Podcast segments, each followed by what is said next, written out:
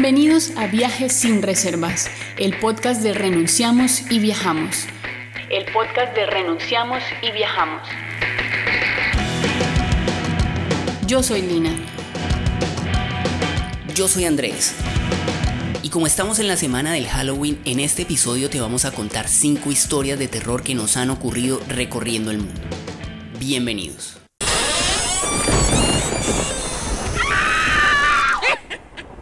Con estas historias que asustarían a cualquier viajero, queremos agradecer a nuestra comunidad de Patreons por sus aportes para que este y otros productos de Renunciamos y Viajamos sigan existiendo. Renunciamos y Viajamos es un proyecto nómada gratuito, libre e independiente, y así seguirá siendo gracias al apoyo de tantas personas que contribuyen para que cada semana podamos seguir realizando este podcast, pero también videos, libros, exposiciones fotográficas guías de viaje e inspirando a miles de personas a que salgan a cumplir sus sueños. Te invitamos a que te unas a nuestro Patreon. Para agradecerte, hemos diseñado recompensas maravillosas como asesorías personalizadas para tus viajes o tus proyectos digitales, fotografías en alta calidad para que decores tus espacios, libros viajeros en español y en inglés, talleres de fotografía de viajes, créditos en nuestros videos y la posibilidad de tener acceso a este y otros productos antes de ser publicados.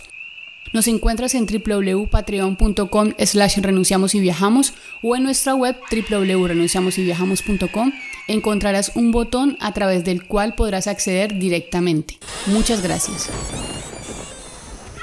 Bueno, Lina, le abrimos la puerta a este nuevo episodio de Viajes sin Reservas para contarles a nuestros oyentes unas cuantas historias terroríficas que nos ha tocado vivir en algunos momentos de este viaje tan largo que estamos haciendo por el mundo. Sí, André, pero aclaremos que no vamos a contar historias de espantos, ni de brujas, ni de ovnis, ni nada sobrenatural o de ultratumba. No, no, no, no. Aunque no son historias de espantos, para esta semana de Halloween hicimos una selección de algunos de esos momentos en los que nos hemos cagado del susto o nos hemos visto envueltos en situaciones en las que algo pudo haber salido muy pero muy mal y que sin duda también serían aterradoras para cualquier otro viajero. Bueno, pero entonces ¿por dónde empezamos, Lina? Porque es que esto de estar viajando sin parar le deja la puerta abierta de par en par al azar. Muchísimas veces uno no tiene el control de las situaciones y lo único que queda es seguir avanzando y esperar a que las cosas salgan bien. Y a veces uno se mueve por una línea muy delgadita, como caminando al borde de un abismo. Y en ese camino se ve envuelto en situaciones en las que definitivamente no le gustaría estar, pero que una vez uno las supera se van convirtiendo en historias de vida o por lo menos en anécdotas interesantes que le sirven a uno para armar un episodio de Halloween en un podcast de viajes. Uy, pero ahora que mencionas esas veces que uno deja situaciones al azar, me acuerdo de la vez que cruzamos la frontera entre Rumania y Moldavia. Esta historia se llama La frontera del terror. Para que vamos poniendo esta historia en contexto, les cuento que llevábamos un poco más de dos meses viajando por Rumania y ya sentíamos ganas de cambiar de país. Uy, sí, yo me acuerdo de que por esos días nos habían invitado a un evento de promoción de Rumania como país y sobre todo de Búcares con otros blogueros de muchas partes del mundo. Y faltaban un par de semanas para que ese evento se realizara, así que lo que hicimos fue aprovechar esos días para irnos a conocer Moldavia, país del que no teníamos ni la menor idea de qué nos íbamos a encontrar o de qué, nos, qué podía esperarnos. Y solo sabíamos que es uno de los países más pobres de Europa, si no el más pobre de toda Europa. Pues sí, la última parte de ese viaje por Rumania nos habíamos movido bastante a dedo porque al principio alquilamos un carro para darnos una vuelta por unos pueblitos antiguos preciosos y unas carreteras alucinantes. Estábamos en otoño y ya estaba haciendo un frío horrible, era impresionante el frío que se sentía. Pero en términos generales los rumanos son muy buena gente y hacer dedo en ese país fue muy fácil porque la gente es muy amable, así la mayoría no hablar inglés. Sí, no hablan casi inglés, ¿no? Pero mira, yo me acuerdo de un señor que nos paró en un Mercedes súper lujoso, ¿te acordás? Claro. Que tenía... Era un pelado. Sí, era un chico. Eh, el carro este tenía un mecanismo en la silla, por lo menos en la del copiloto, para sostener el centro de gravedad del pasajero cuando daba curvas. Entonces, además, activó una función para que me fuera haciendo masaje durante todo el camino y luego llamó a un amigo para que nos recogiera donde él nos iba a dejar y nos adelantara otro pedacito en el camino. Ajá. El tal es que decidimos hacer el viaje a Moldavia a dedo. Nos arriesgamos a cruzar la frontera dentro de cualquier carro que nos quisiera llevar. Pero en un lugar la policía nos hizo bajar del último carro en el que íbamos y tuvimos que avanzar a pie.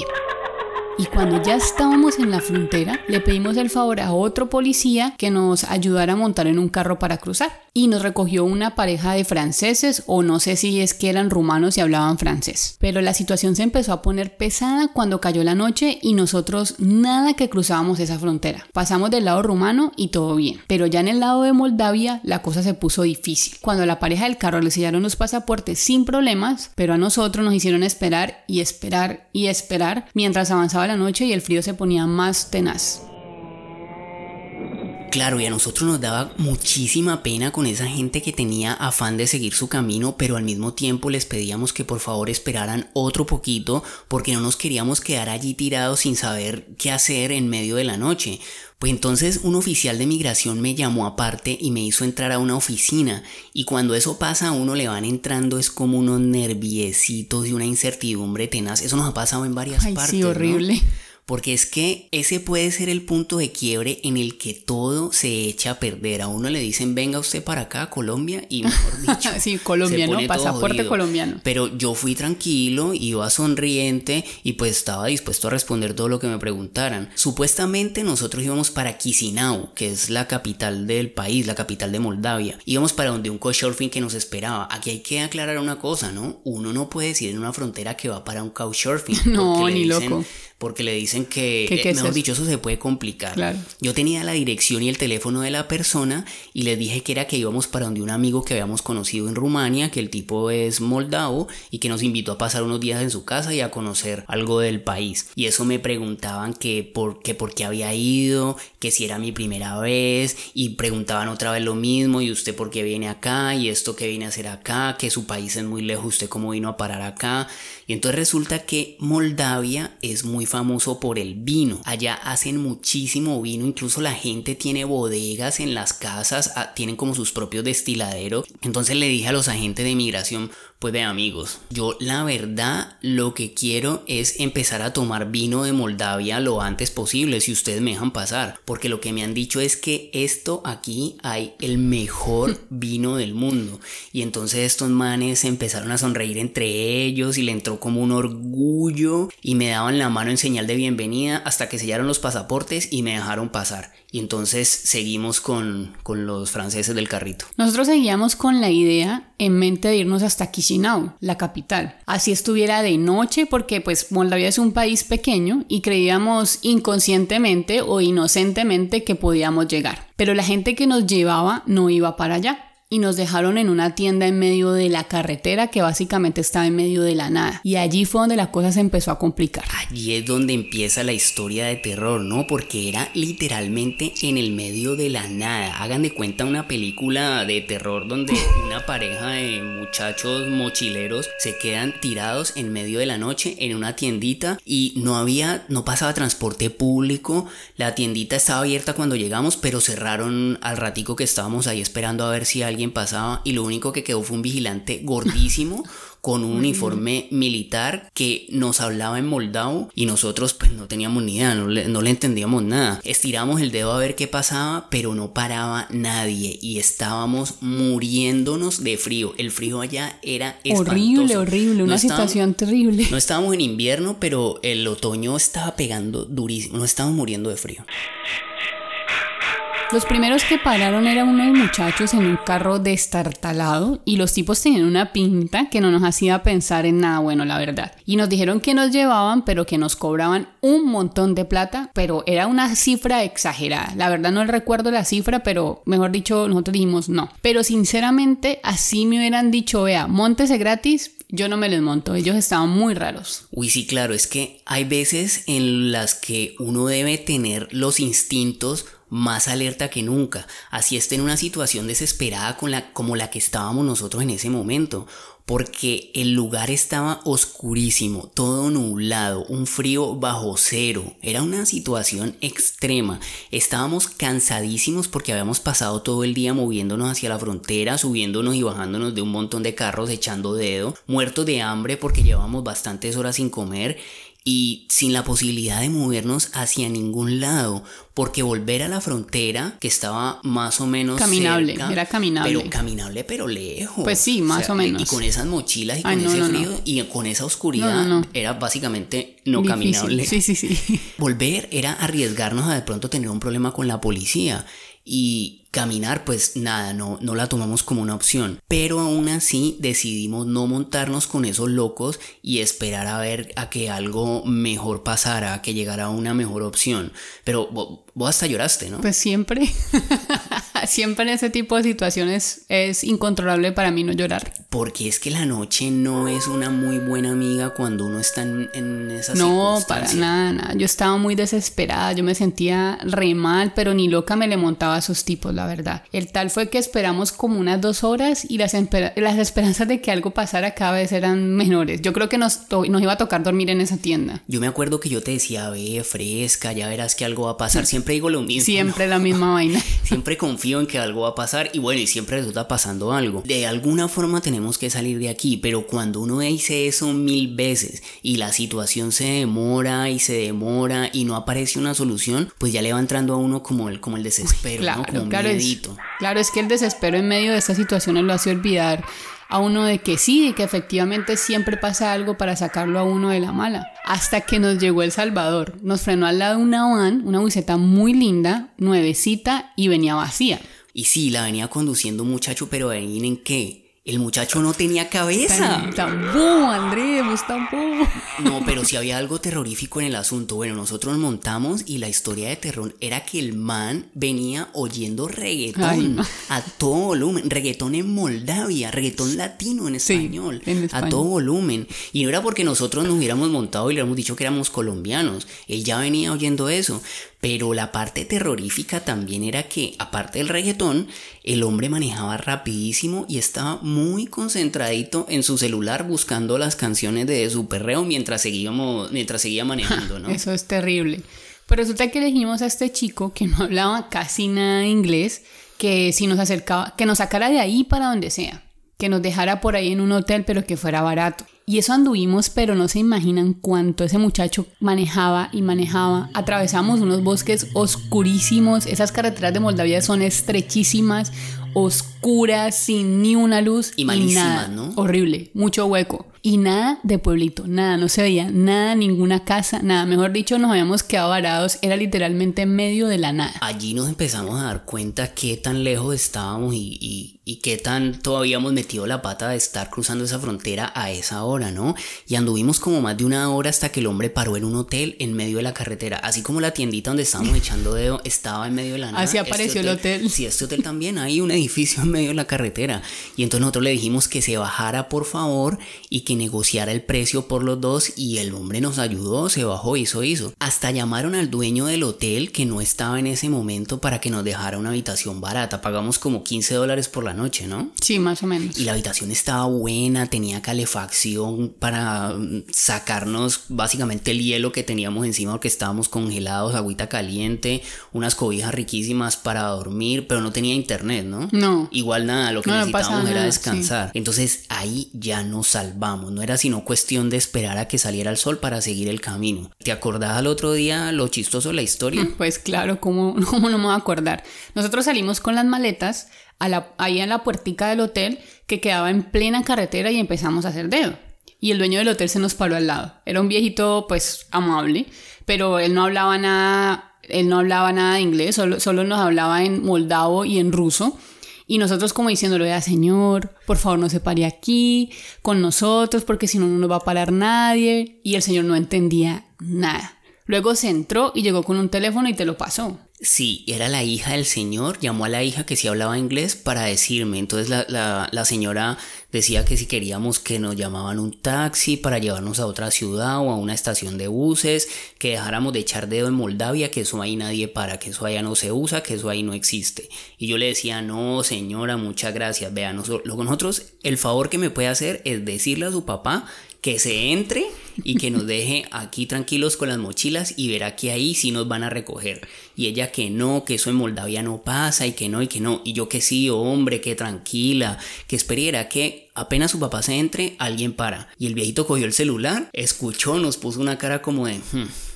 Se volteó y se fue. Y pasaron como unos dos minutos y ya estábamos montados en otro carro que hasta el conductor nos llevó a desayunar. Esa sí fue una historia de súper terror. Ahora que la cuento me acuerdo y me da cosa otra vez, te digo pero a la vez me emociona meterle esa descarga de alto voltaje a la vida. Una pausa y ya regresamos. Nos han preguntado mucho cómo pueden ayudar a este proyecto. Pues la mejor forma que tienen de hacerlo es regar la voz y contarles a sus familiares, amigos y compañeros que Renunciamos y Viajamos tiene un podcast que hay una pareja de colombianos cumpliendo su sueño de dar la vuelta al mundo y viven viajando y están contando historias en este medio. Si les gusta este podcast, ayúdenos a compartir y cuéntenles a todos que es buenísimo. Ah, y si les interesa pautar en este programa, por favor contáctenos en cualquiera de nuestras redes sociales. Nos encuentran como Renunciamos y Viajamos en Instagram y Facebook. Muchas gracias. Bueno, ¿con cuál historia loca de terror viajera seguimos? Te tengo una loquísima que nos pasó en pleno Mundial de Rusia. ¿Ya te imaginas cuál es? sí, claro, cómo no está tenaz. Esta historia se llama una noche en el manicomio. Bueno, aunque en realidad fueron como dos o tres noches, ¿no? Fueron dos noches. Pero fue una tremenda locura. Eso definitivamente ha sido uno de los sitios más bizarros en los que nos hemos hospedado. Loquísimo, loquísimo. Pero bueno, la historia era que estábamos en Moscú, en pleno Mundial de Fútbol del 2018, el último Mundial que ha ocurrido. Para nuestra llegada habíamos reservado un hostal en Booking que pintaba como bastante cómodo, pero cuando llegamos era una cosa inmundísima. Terrible. Una ratonera, pero tremenda. Era como un apartamento estrechísimo, estos apartamentos soviéticos viejísimos, en el cuarto piso de un edificio en un barrio súper refundido en medio de esa ciudad tan inmensa que es Moscú. Cuando llegamos fue tremendo bajón porque nos acomodaron en unos catres espantosos, incómodos y con un montón de rusos en la misma habitación, gente fumando en el cuarto, eso parecía más como un centro de rehabilitación de, de drogadictos, ¿no? Sí, era horrible, era horrible. Eso parecía una cosa horrible, más que un hostal. Y entonces le dijimos a la dueña, no, papá, ¿qué le pasa? Nosotros ya pagamos y nos habían ofrecido otra cosa, así que o nos cambia de habitación, por lo menos, o nos devolver la plata, pues. Y tanto peleamos y peleamos y peleamos hasta que nos dieron otra habitación más decente que compartíamos con otros cuatro mochileros que también estaban, era por el mundial y también se estaban quejando de que les tocó misma pelear, estaban contando la misma historia. Pero el ambiente no era tan bueno que digamos, así que al final decidimos cambiarnos. Pero no crean que la historia de terror es esta, no, no, no, apenas esta está empezando. La cosa es que en un mundial de fútbol la demanda de hospedaje sube muchísimo porque se reúne gente de todo el mundo al mismo tiempo y eso causa que los precios también se suban demasiado. Así que buscamos algo de un precio aceptable en una de estas plataformas de hospedaje, creo que fue Hostel World, y encontramos algo que promocionaban como un hotel cápsula, que es un concepto japonés donde uno duerme en una habitación compartida, pero tiene algo parecido a un nicho cubierto que le brinda a uno cierta privacidad aun cuando está compartiendo habitación con otros. Exacto, pues resulta que buscamos el tal hotel cápsula en el mapa, cogimos el metro y luego nos pegamos una caminada larguísima desde la estación del metro donde nos dejó hasta el lugar del, del hotel, con, cargando esas mochilas que llevábamos pesadísimas, hasta que bueno, por fin encontramos el lugar. Entramos y estaba todo limpiecito, olía rico, nos recibieron en recepción. Los rusos tienen la costumbre de que se quitan los zapatos en la puerta para no ensuciar el piso. Entonces nosotros nos quitamos las botas que llevábamos en ese momento y nos dieron unas chanclitas como de, de felpa. De felpa. Lo más de rico. Había tapetes, bueno, todo. Y dijimos, listo, este sí es el lugar que merecemos, ¿ah? Pero entonces nuestras reservas no aparecían y nosotros decíamos, pero mire, busque bien. Y cuando le mostramos la reserva electrónica a la chica, casi se nos muere de risa en la cara. No decía, no, pero es que esto está lejísimo de aquí, esto no es el sitio de ustedes. El hotel suyo queda al otro lado de Moscú. y nosotros ya estábamos cansadísimos de andar. Entonces no queríamos estar cargando más esas maletas y cogimos un taxi. El taxi dio mil vueltas porque el lugar estaba bastante refundido. Y cuando llegó y nos dijo, aquí es, pensamos que debía ser un error. que se había metido por donde no era. Y claro, como en Rusia comunicarse es un lío, porque allá casi nadie habla inglés, como lo decía ahorita Andrés, entonces el taxista lo que hizo fue abriendo el baúl, sacando las maletas y dijo, listo, allí nos dejó. Era un edificio viejísimo del estilo comunista, pero ese no era el problema, porque en muchas partes de Rusia las viviendas son así y uno ya se termina acostumbrando a, ese tipo de edificios. Lo duro del asunto era que la entrada del edificio estaba llena de rusos sentados en, en cuclillas. Algunos en el piso, otros estaban en bancas, pero no se sentaban normal, sino en cuclillas. Todos estaban fumando y tomando vodka. Cogimos las maletas y entramos. Y cuando estábamos pasando por la puerta donde todos, donde todos estos manes están acuclillados, nos miraban rarísimo y se reían de nosotros. Algunos saludaban y preguntaban cosas en ruso, pero pues nosotros no podíamos hacer nada diferente a volverle la sonrisa porque obviamente no entendíamos nada. Cuando cruzamos la puerta, el lugar era horrible, como si fuera un edificio abandonado al que esta gente se había metido a la fuerza a ocuparlo. Luego de la entrada había un vigilante en una mesita que nos pidió los pasaportes y nosotros preguntando que si ese era el hotel cápsula porque hasta ese momento no teníamos ni idea si el taxi sí nos había dejado donde era o nos estaban metiendo en otro sitio bien loco. Uy, claro, eso parecía como un manicomio, por eso esta historia se llama el manicomio en Moscú. O sea, es que se me vino a mí a la mente que eso podía ser en ese momento, te juro que yo pensé eso. Parecía como que sin querer nos hubiéramos metido en un centro de rehabilitación mental de víctimas de la Segunda Guerra Mundial. Qué exagerado. Eso es lo que, te juro que eso es lo que yo creía. Yo veía a esos manes con esas caras de locos tomando vodka ahí en la calle. Y yo pensaba, no, eso es que el gobierno ruso los metió a todos estos manes que se chiflaron en un lugar para esconderlos de los turistas que llegaban a Rusia por el mundial. Me sentía como explorando un submundo ruso oculto bajo la fiesta del mundial. Y es que el sitio era requete sórdido, ¿no? Oscuro, húmedo, viejo, roído, como si no le hubieran pasado una brocha con pintura desde el primer día que lo construyeron. Es que así era. Luego de la mesita del vigilante, al que obviamente no le entregamos los pasaportes porque no le entendíamos nada de nada, a la izquierda había una oficina pequeñita con dos escritorios en los que estaban dos secretarias y más adelante una sala de espera con unos muebles de cuero que ya estaban tostados de los viejos. Se veían hombres que entraban y salían, todos rusos, y nosotros seguíamos sin entender nada. Y de un momento a otro sale una de esas señoras de la, de la oficinita esa, pero bravísima, y nos empezó como a regañar en ruso a nosotros.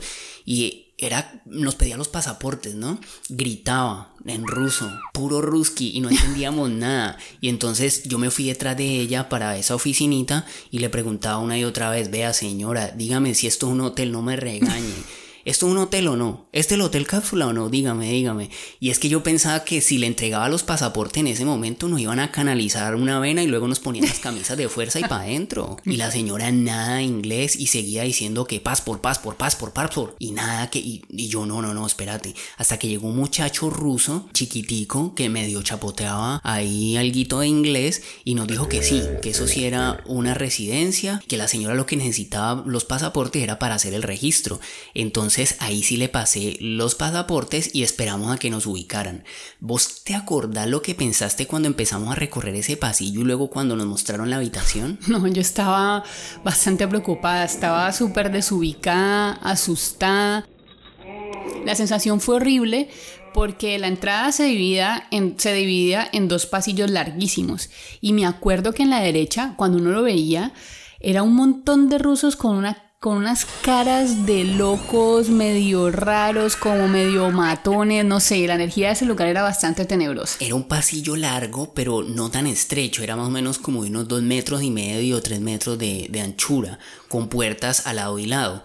Pero lo más creepy del asunto era la gente que pasaba ni un solo turista, eran puros rusos que pasaban en chanclas, algunos sin camisa, otros pasaban hasta en calzoncillos, ¿no? Y cepillando de los dientes con toalla colgada, eso era una locura, el propio asilo mental, ¿no? ¿Y qué me decís de la habitación? Las tales cápsulas eran más bien unas urnas de madera medio improvisadas y así como el resto del edificio la habitación era como medio mm, como medio que estaba lista para grabar una película de terror tipo Saw. Pero podemos decir dos cosas en beneficio del lugar. La primera es que la cápsula tenía suficiente espacio como para que durmiéramos los dos juntos y aparte de eso cabían las mochilas ahí, ¿no? Entonces... Eh, ahí estábamos protegidos por si alguno de los chiflados de la guerra mundial se sentía curioso y quería ver qué traíamos en las maletas.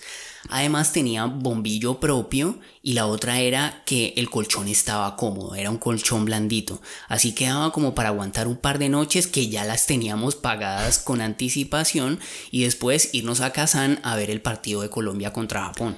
Lo bueno también fue que en nuestra habitación no habían de esos rusos que estaban en la puerta cuclillados como gárgolas al acecho. Cuando llegamos no había nadie, pero en una de las camas había una bandera de Brasil. Así que de entrada no nos sentimos como bichos raros. Sí, ahí ya uno dice, bueno, bueno, aquí, ya no fuimos los únicos que caímos. Yo bonito. sí.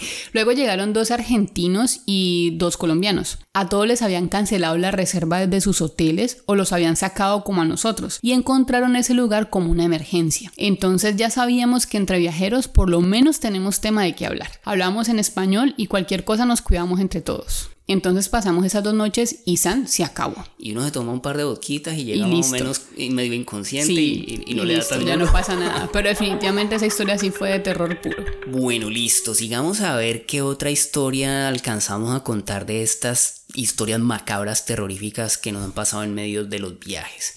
La siguiente historia se llama Los zombies manilargos del Holly. Esta historia nos ocurrió en el país donde pasan cosas locas cada que uno parpadea, ¿no? Sí, esta vez los vamos a llevar a viajar a India, específicamente a uno de los eventos más impresionantes que uno puede vivir en medio de un viaje, que es el Festival del Holi. Para quienes no saben o no identifican el nombre, el Holi es este festival en India donde la gente se cubre de un polvo de colores llamado gulal. Uno lo ve por televisión o internet y dice, wow, qué belleza, a mí me gustaría estar allí algún día. Y sí, es una experiencia increíble, pero que por momentos se puede poner salvaje. De entrada les digo que el Holi no es la mejor experiencia para las personas que no les gusta estar rodeadas de mucha gente o no les gusta tener contacto físico con extraños. Si son de los que no se aguantan las multitudes, más les vale que se vayan para otro lado, pero no piensen en India en medio del Holi porque si algo hay en esa fiesta son cientos de miles de personas en las calles y generalmente invadiendo tu espacio personal. Uy, sí, eso es una cosa tenaz, pero bueno, para poner un poquito en contexto a los oyentes les cuento que el Holi es una fiesta que se lleva a cabo en India, en Nepal y en otros países con influencia religiosa hinduista para celebrar el fin del invierno y el comienzo de la primavera, pero también para celebrar el triunfo de Krishna sobre el mal. Ellos dicen como el triunfo del bien sobre el mal. Pues resulta que en todo el país la gente espera muy ansiosa este momento durante todo el año como el momento más especial del año y nosotros elegimos precisamente esa fecha para ir por primera vez a India y fotografiar semejante belleza de festival. Nosotros llegamos inicialmente a la capital, Nueva Delhi, y nuestro plan era movernos para el Holi hacia la ciudad donde todo se originó, que fue la ciudad donde nació Krishna que se llama Brindavan y otra ciudad que queda ahí al ladito de Brindavan que se llama Mathura. Y aunque el Holi es una fiesta religiosa, también es muy famosa en India por el hecho de que tantas millones de personas se tomen las calles al mismo tiempo y eso hace que las cosas se salgan de control un poquito y que la policía a veces parece como que se convierte en parte de la fiesta, se dejan llevar por la alegría y por la rumba y se ponen más bien como permisivos, como relajados. Pero cuando les decíamos a la gente que íbamos conociendo que nos íbamos para Brindavan y Matura, hacían cara como de uff, ¿ustedes van para allá?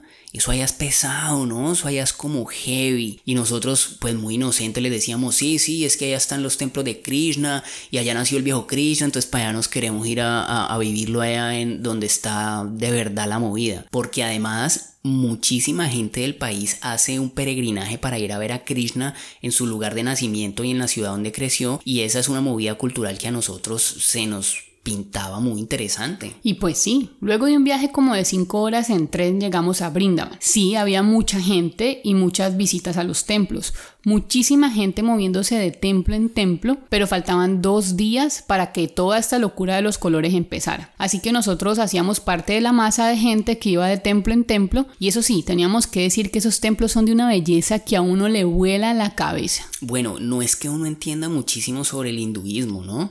Pero ser testigo de esta fe tan arraigada, esa arquitectura de esos templos tan impresionantes y vivir en carne propia esa cultura tan lejana lo hace sentir a uno como en otro planeta. Es una sensación incomparable, esa de sentirse parte de esos rituales tan ajenos a la cultura en la que crecimos. Pero quienes tanto nos advertían que en esas dos ciudades los festejos se ponían salvajes, tenían absolutamente toda la razón. Sí, señor, porque una cosa son esos dos días de visitas a templos y otra muy diferente es cuando ya entra en juego el polvo de colores.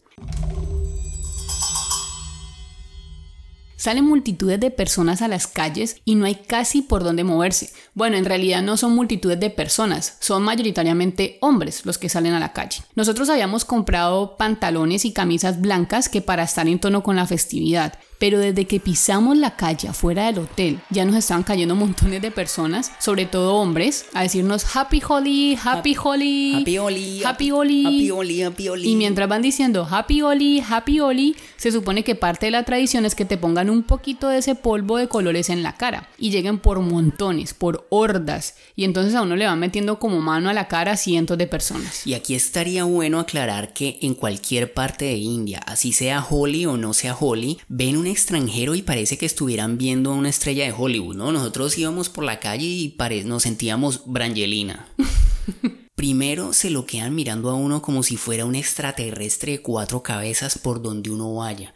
Por donde sea que uno esté, siente miradas fijas y sin parpadear. Y generalmente cuando uno siente eso, la forma de salvarse de, esas miradas es enfrentando la, mirada de la otra persona hasta que el otro ya se rinde y deja de ver. Pero en India no en India eso allá lo miran a uno y son varios al tiempo, que de verdad como que uno tuviera caca en la cara.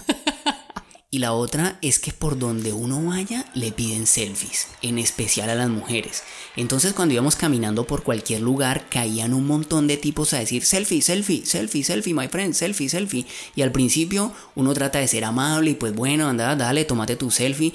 Pero después fuimos pillando que nos pedían selfie a los dos y a mí me iban como empujando hacia un lado para sacarme la foto y tomarse una foto era con Lina.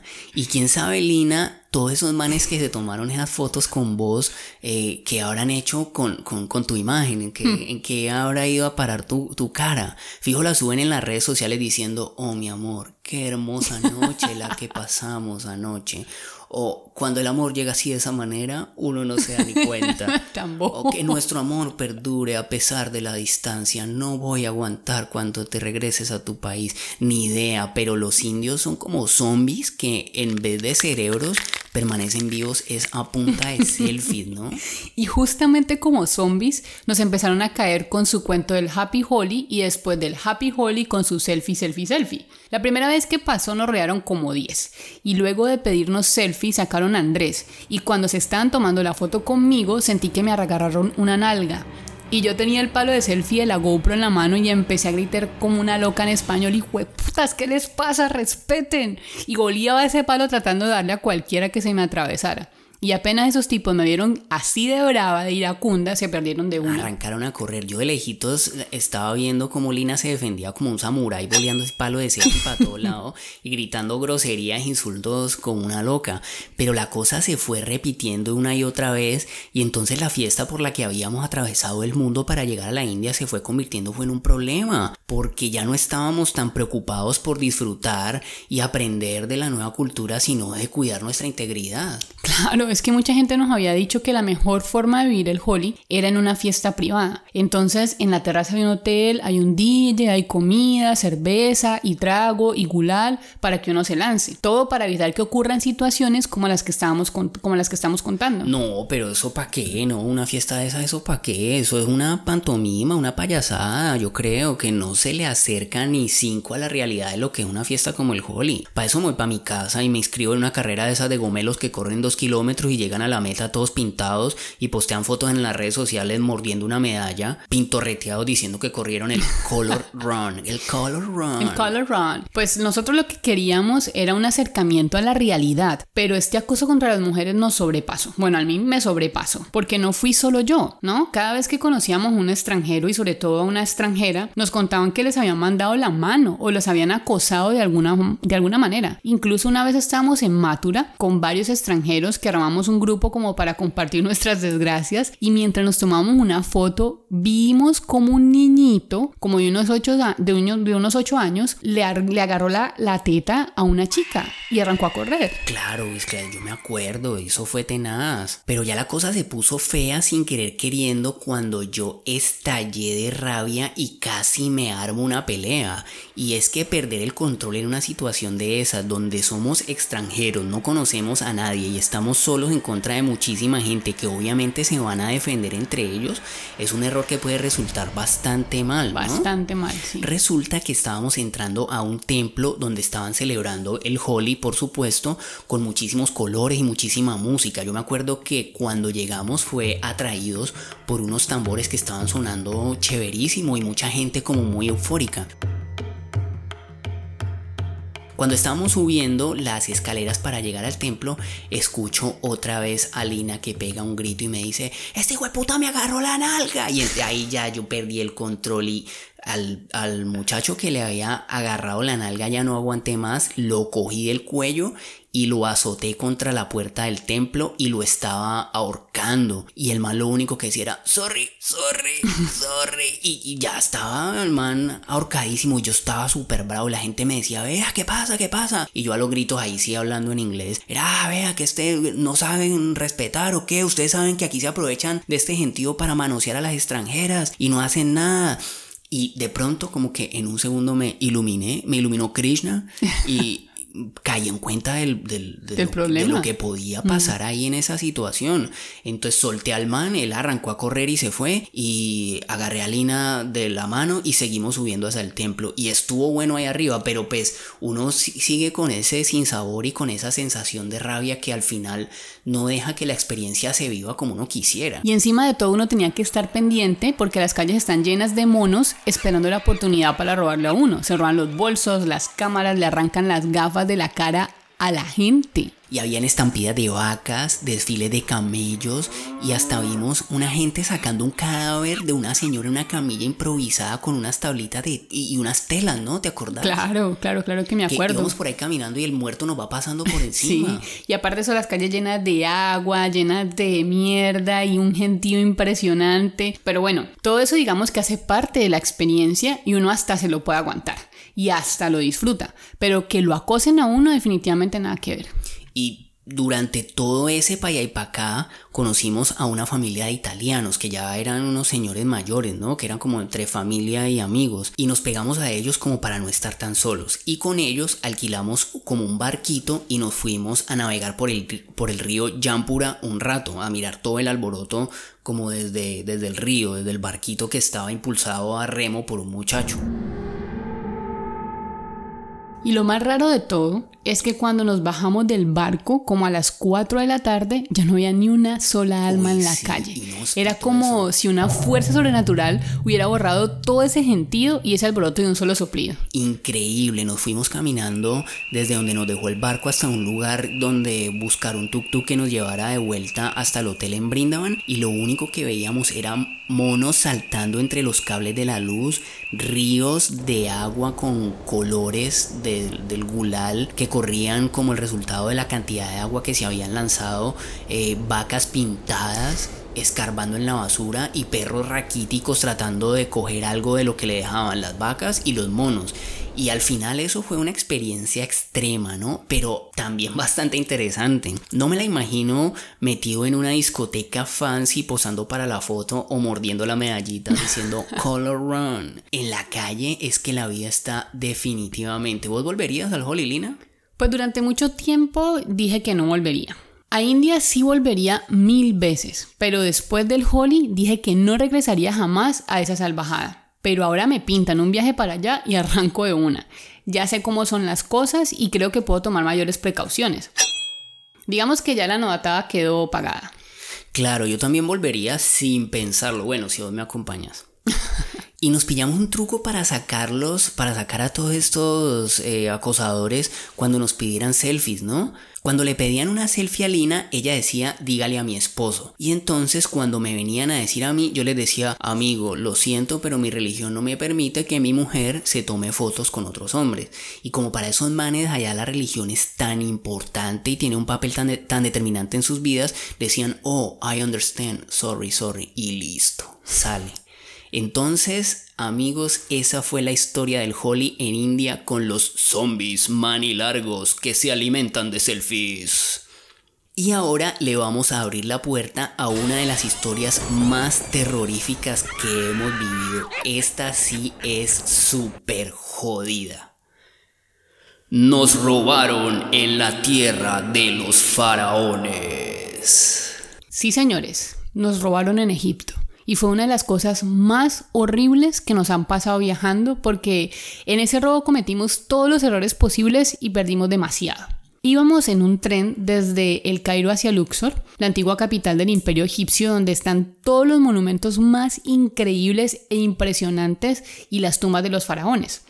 Pues como acabamos de llegar de India, de viajar en esos trenes tan incómodos y repletos de gente que iba hasta en el piso, esos trenes en Egipto son una belleza y son súper cómodos. Así que como el viaje era toda la noche, dejamos las maletas arriba, todas las maletas y nos pusimos los antifaces y nos dormimos. Claro, una embarrada gigantesca, una embarrada faraónica. Allí ya básicamente resumiste todos los errores que cometimos y es que en realidad bajamos la guardia y nos confiamos por dos cosas. La primera es porque Egipto tiene fama de ser uno de los países más seguros del mundo y segundo porque estábamos en Ramadán, que es la época sagrada para los musulmanes y mejor dicho el que cometa un delito tiene asegurado el infierno y la ira de Alá para el resto de la eternidad. Entonces nos relajamos, estiramos las piernas, no dormimos y como hace muchísimo tiempo no dormíamos así rico en un viaje, pues nos relajamos bastante. Hasta que en una parada un señor le dijo a Lina, oiga niña, pila ahí con sus cosas porque alguien acaba de bajar una maleta y arrancó a correr. Y allí empezó el calvario. Uy, no, claro, me puse a buscar y se habían llevado mi maleta con el computador, la cámara, el micrófono, los discos duros con nuestro archivo y yo empiezo a llorar como una loca y no me podía ni mover, o sea, estaba en shock completamente y no hacía nada más que llorar y gritar como una loca, mi maleta, mi maleta. Y mientras tanto yo tratando de resolver algo en el poquito rango de tiempo que tenía para tomar alguna decisión, porque estábamos en una parada y teníamos unos pocos minutos antes de que el tren cerrara las puertas y arrancaran. Y por más que le decía a Lina que estuviera pilas con las otras maletas o que ayudara a, a ver qué podíamos hacer, ella solo lo único que hacía era llorar y yo no pude salir ni a buscar al ladrón ni bajar el resto del equipaje ni nada porque Lina se quedó paralizada. Así que el tren cerró las puertas, arrancó y el ladrón se quedó con la maleta y se salió con su cometido. A bordo del tren iban dos policías, pero solo hablaban árabe. Empezaron a hacer llamadas y yo les decía que rastrearan las cámaras, que el ladrón debió haber cogido un taxi y aún era fácil de atrapar, pero el tren seguía avanzando y estos dos inútiles policías no me entendían nada y aunque había un señor que nos traducía del inglés, al árabe, estos dos policías se hacían los locos. Y mientras tanto, Lina... Yo solo lloraba. Y lloraba y lloraba y lloraba pensando en todo lo que habíamos perdido. Es que incluso ahora me acuerdo y me dan ganas de llorar. Y unas señoras vestidas, de, con, vestidas con burka se me acercaron a consolarme y me decían en árabe que me calmara. Bueno, al menos supongo que eso era lo que me decían. Nuestro árabe básico, ¿no? Sí. Tranquila, niño. Que me calmara, que Allah iba a resolverlo todo. Allah. Allah. Total que llegamos a Luxor al otro día hechos una piltrafa de la tristeza y los dos tombos policías fueron saliendo del tren tranquilitos eh, con su papelito en la mano que habían apuntado un par de cosas y nada, no, se fueron para la casa como si nada, no, dijeron, no. dijeron ni, ni quiera que Alá me lo bendiga. Y mientras tanto nosotros nos llevaron a una oficina con un calor horrible a pelear en contra de la burocracia y la ineficiencia de la policía egipcia. Porque eso sí les digo, si van a Egipto y se ven envueltos en un problema donde tenga que intervenir la policía para ayudarlos, de una vez denlo todo por perdido. Porque esos manes allá son lo más inservible que pueda existir bajo la creación de Alá. Ah, sí, claro. Voy a escribirlo en mi máquina de escribir invisible. La, la, di, la, di. La, la, la, la. Orate. Y así nos decía la gente, ¿no? Como que, bueno, amigos, de pronto porque estamos en Ramadán, Alá se apiade de ustedes y la maleta aparezca. Porque si depende de los policías, de una vez les digo que ya perdieron. Y sí, efectivamente perdimos. Escuchen cómo fue que lo contamos en el video que hicimos para nuestro canal de YouTube. Pues ahora estamos en el peor momento de nuestra historia viajera sin duda. Estamos en un tren que tomamos en el Cairo, vamos para Luxor en Egipto y nos acaban de robar hace más o menos unas dos horas. Nos robaron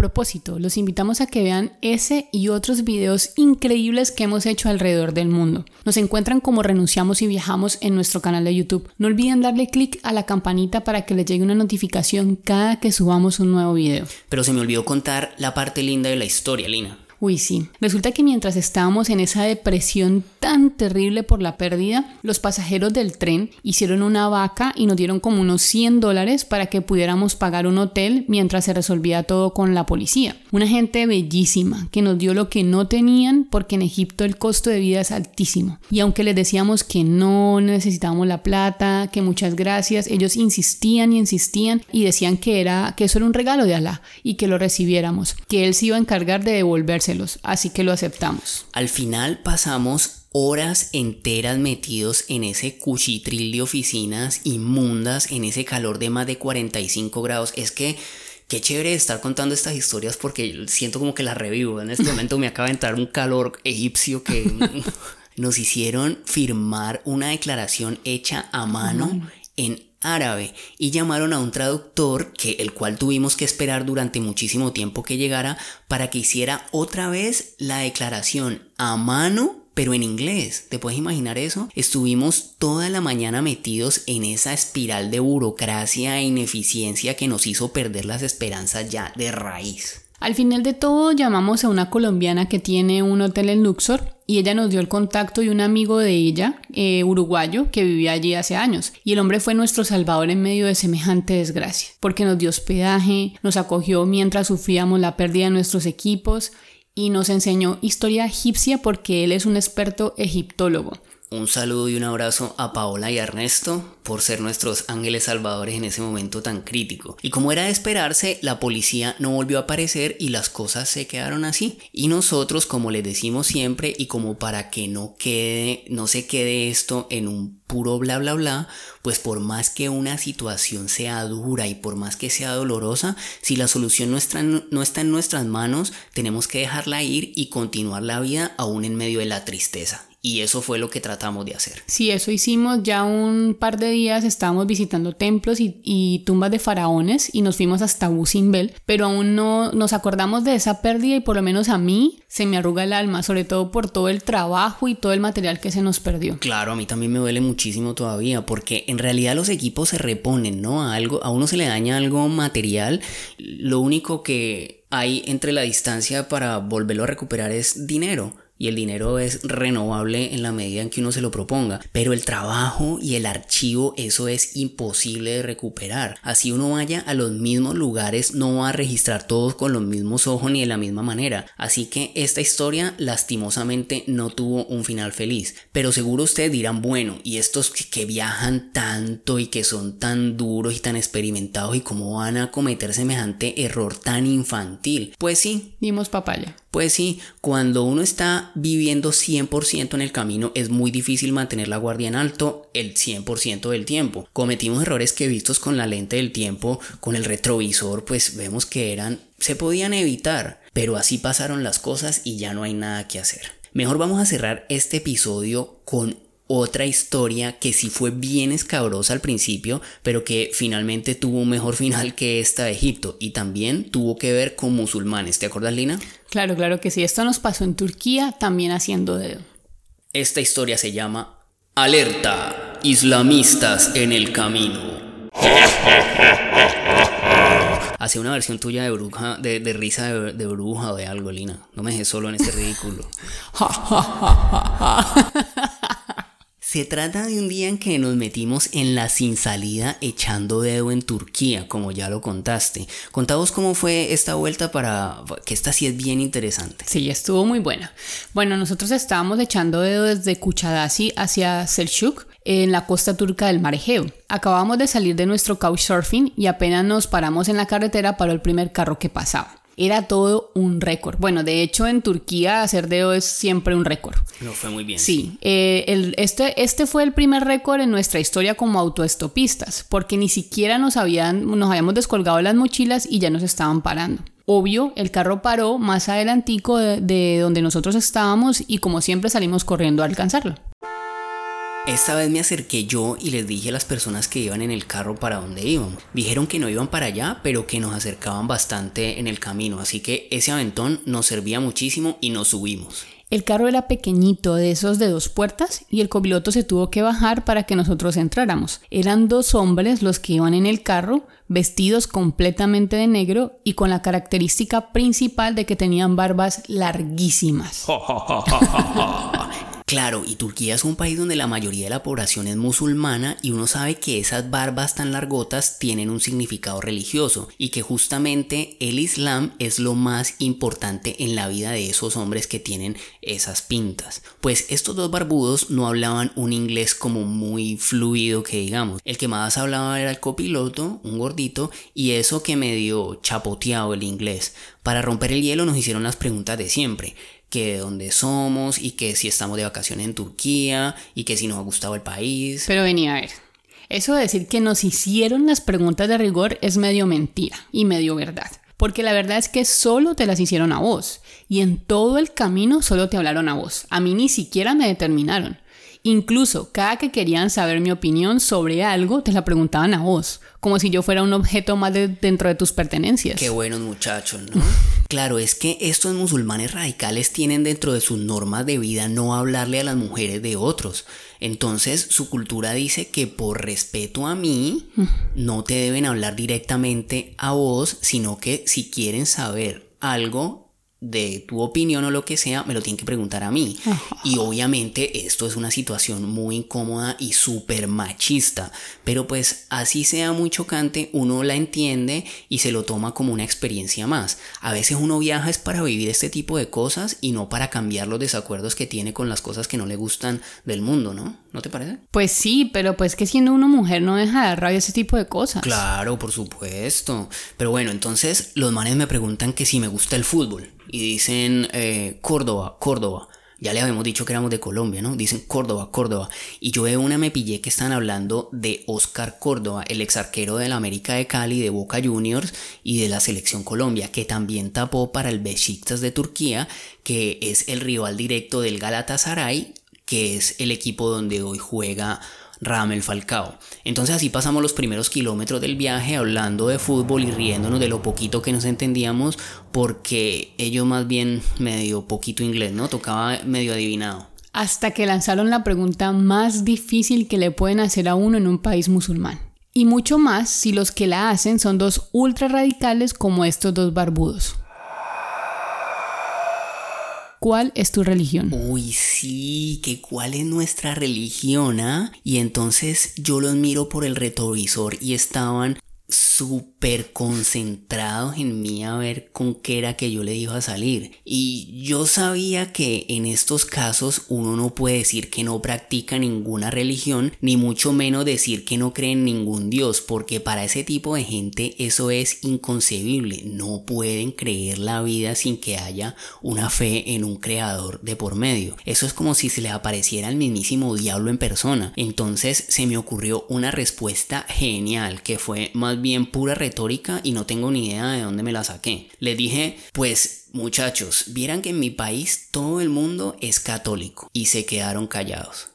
Y ahí yo dije, muy bien, genio, la salvaste. Pero de una vez me dijeron, sí, en tu país todo el mundo es católico, pero ¿y vos qué? Y ya le iba a decir que católico también cuando me dicen, ¿y qué piensas de Alá? ¿Qué piensas del Islam? y yo pues, uy, viejo, ¿qué te digo? Hmm, aquí sí, espérate un momentico, una llamada a un amigo. Y ahí la cosa es que a uno le va entrando como un miedito, ¿no? Porque cualquier respuesta podría ser interpretada como una ofensa. Y estamos en la mitad de la nada, en una autopista metido dentro de este carrito con estos dos barbudos fundamentalistas y no tenemos ni siquiera la opción de tirarnos del carro porque el carro, no tiene, puertas. tiene puertas, Lina. Y entonces le dije al copiloto, al gordito, que fue el que me preguntó, pues hermano, todo bien con Alá.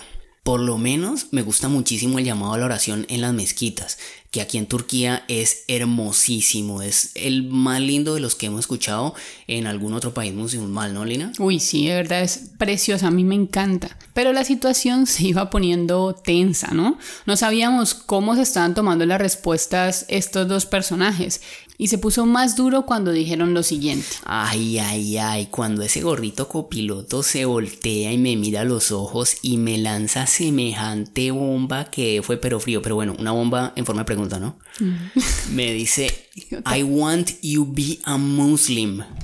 Yo quiero que seas musulmán.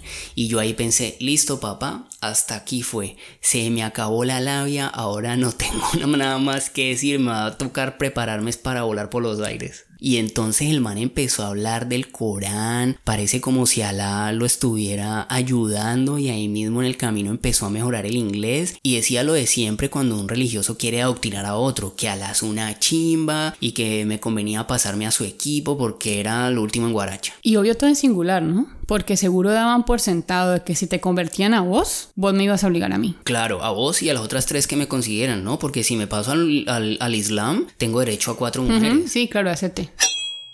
Bueno, el tal fue que el man me iba echando su rollo y me iba preguntando, pero bueno, entonces qué, si vas a ser musulmán o no. Y entonces yo le dije, bueno, pues hermano, está, está como buena la oferta, está como tentador. Ahora que nos dejes sanos y salvo en algún lugar, yo lo empiezo a meditar. Pero al final los tipos resultaron ser súper amables, buena gente. Esto nunca nos lo tomamos como un interrogatorio inquisidor, ¿no? Aquí les estamos contando esto y estamos haciendo chistes y esto. Es sobre todo para como reflexionar que uno viaja muy cargado de prejuicios y, de que muchos el mismo camino, sí, mm. el mismo camino le va enseñando a uno que lo que el mundo está es lleno de gente buena, así pues como todos los turcos que conocimos en el camino sin importar qué tipo de religión profesaran o cuáles fueran sus prácticas de vida, siempre gente buena en el camino. Incluso ellos nos terminaron dejando más cerca del lugar donde nos habían que del lugar que nos habían dicho inicialmente. Así les tocara desviarse un poquito de su ruta original. Y nosotros súper agradecidos por el aventón porque fueron un nuevo récord de espera de un solo minuto y sobre todo por dejarnos esta anécdota tan increíble para contarles. Entonces muchachos, a vivir experiencias y a zafarse de los prejuicios porque con estos manes, miren, ya tenemos una experiencia lindísima que, que contarles y con esta nos despedimos aunque se nos quedaron algunas pendientes, ¿no, Lina? Historias de verdad que fueron de terror, pero nos alcanzaría, digamos que la dejamos para el otro Halloween, como la vez que no nos dejaron cruzar de México a Estados Unidos, que esa está contada en nuestro libro, otra que también está en el, en el libro es la vez que estuvimos en medio de una alerta de tsunami en Nicaragua. O cuando nos quedamos tirados en medio de la nada en España viajando desde Madrid a Córdoba a dedo para ir a un concierto de esa Saxon. Fue tremendísima, lágrimas y todo de por medio. Sí, como siempre. bueno, por lo menos podemos decir que le hemos metido emoción a la vida y eso es lo más importante. Desde ya muchas gracias por ayudarnos a compartir este y todos los episodios que se vienen. Es la única forma que tenemos de llegarles a más personas como tú y de hacer crecer este y todos los proyectos asociados a Renunciamos y Viajamos. Acuérdate de etiquetarnos cuando compartas y así te podemos repostear. Y claro, si te gusta nuestro trabajo, por favor considera apoyarnos en Patreon, que tenemos muchas recompensas lindas y contenidos exclusivos para nuestros mecenas. Así vamos cerrando este episodio de Viajes sin Reservas, no sin antes recordarles que pueden seguir este podcast en su plataforma favorita. Estaremos cada semana los días jueves, estamos publicando un nuevo episodio en Spotify, Apple Podcast, Google Podcast, Evox o en tu proveedor de podcast favorito. Pueden también escucharnos este y todos los demás episodios en www.renunciamosyviajamos.com y en nuestro canal de YouTube Renunciamos y Viajamos. También los esperamos en Instagram, Facebook, Twitter, Pinterest y YouTube. Dejen un comentario, propongan un tema que quisieran escuchar en los siguientes programas o dejen un mensaje que por allí siempre respondemos. Nos encuentran como Renunciamos y Viajamos en todas las redes. La música original de este podcast es de nuestros grandes amigos del psicópata Billy. Muchas gracias por acompañarnos en este viaje sin reservas y recuerda que la vida es hoy mismo, así que no dejes para mañana lo que puedes viajar hoy. Chao.